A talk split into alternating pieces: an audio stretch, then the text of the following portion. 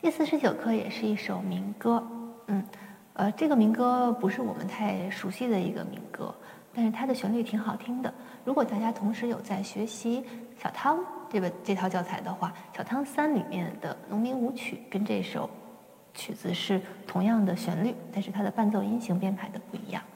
好，那么咱们还回来看这首曲子，这首曲子那么就是还是左右手都是在高音谱号上。右手是在这里，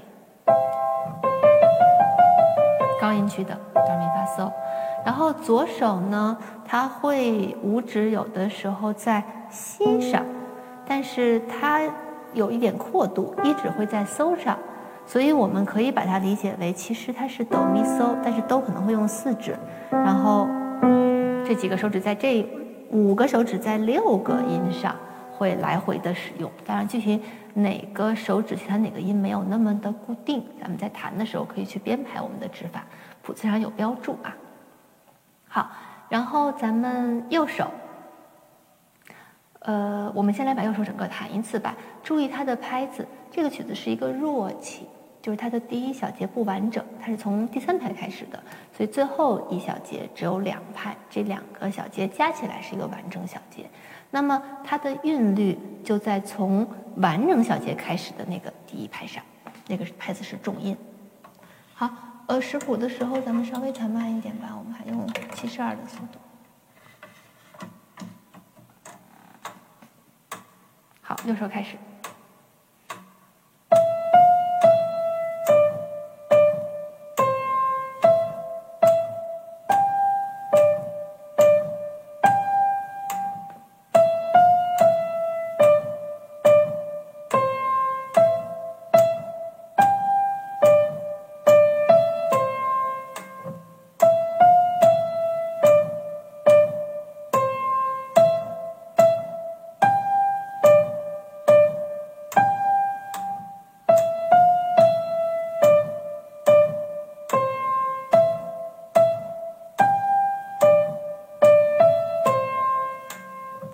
个，因为它第一小节是弱起，所以它每次分句的时候都会分在不是整小节上面，它还是每四小节一句，但都是从第四小节的后面那最后一拍就归到下一句去了。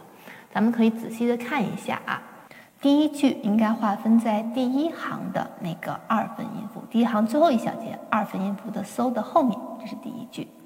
然后第二句会划分在第二行第四小节那个二分音符的哆的后面，然后第三句划分在第三行第二小节那个二分音符的嗦的后面，然后全曲最后还有一句，是这样的划分的四句。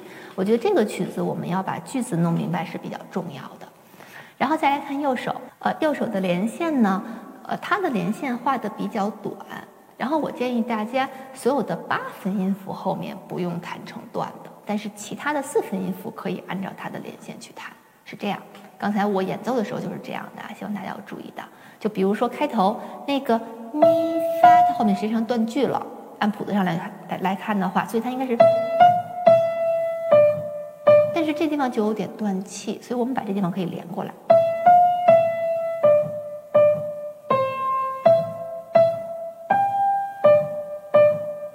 这里是第一句，然后还是八分音符往后连，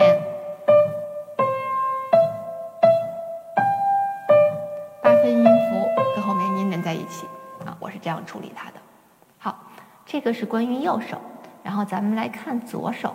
左手呢，它基本上也是以每小节为单位，不过好像如果按照每小节的连线来断句的话，那个句子有点太碎了。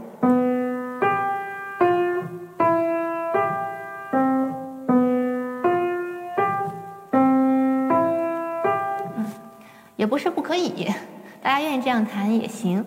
但是我在演奏的时候，好像这个曲子的前两句，我是都把它按照连奏来弹了。嗯，好，咱们先把左手的谱子识了啊，先按照它的那个连线来处理哦。不过咱们可以看它的后一半的左手，它的前两小节，它是把连线画在两个八分音符上，然后跟后面的搜。是断开的。但是在第三行开始，他就把这三个音连上，连成一条连线了。哦，我觉得它应该是这个意思，就是八分音符跟后面的应该是连上的，不是？好像不能这样弹。好，那咱们先这样，先把前两小节按照乐谱上的连线来弹，然后后面按照我们八分音符的连奏来弹，把左手的乐谱完整的弹一遍啊，还是四分音符等于七十二。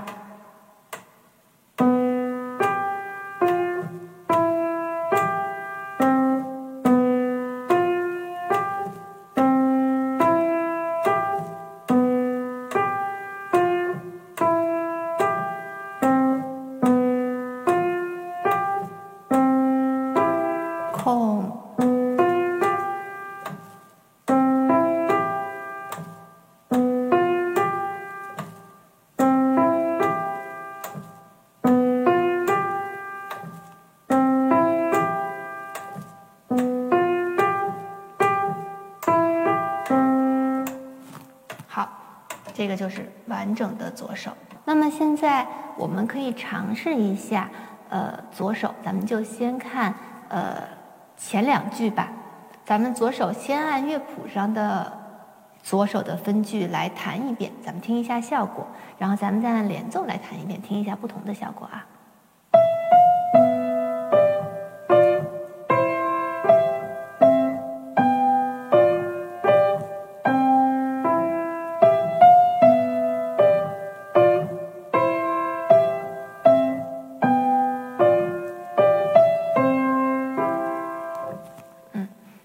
是我觉得也不是不可以，但是好像音乐有点容易断。然后这种弹法把句子弹得很碎，还让音乐很歌唱，其实是更有难度的。那如果我们把左手完全弹成连奏，咱们再来试一下啊，就弹前两句。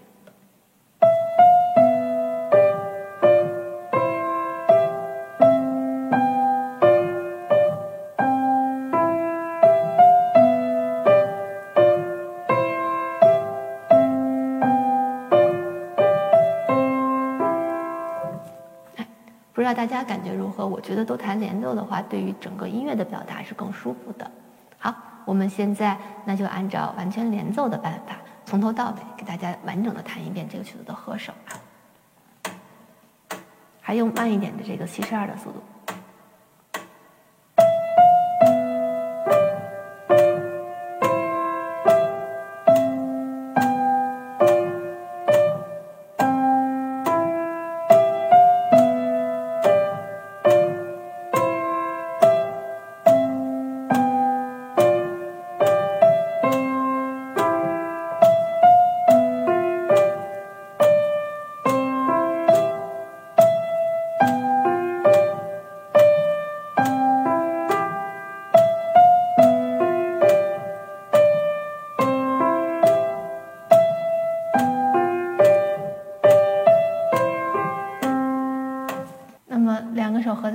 就是这样的，也是还是注意它歌曲的语气，每一句右手的旋律都会有点弱拍进，然后呃虽然是强拍结束，但是它有一个语气的结尾会有收句的感觉，头尾弹的不要太凶，然后左手整个是一个伴奏的地位，左手整个弹轻一点儿。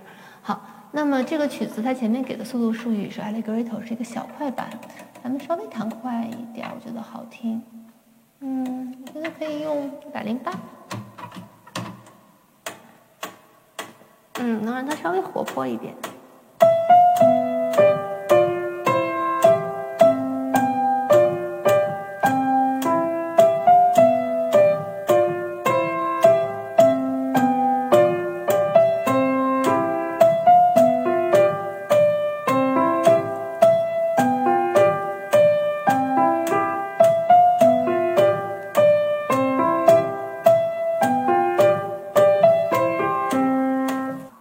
完整的演奏下来是这样。好，稍微多说两句关于左手的指法。大家看，它谱子上给了一些低音，给了五指弹西，然后到第二小节的时候，那个都用四指，那么后面那个西肯定就还用五指去接它。然后第二句和第一句左手的音是一样的，所以我们就还采用第一句的指法。这个是一个指法的规则啊，就是在一个曲子里面出出现同样的音型，那么一定要用同样的指法去练习它，这样才能产生肌肉记忆。然后到后第二后面后面半首的时候，左手那个西发嗦一定是五二一，然后哆咪嗦我建议大家五三一，所以它就是这两组指法。也是分解和弦的指法，是这样做的。嗯，好。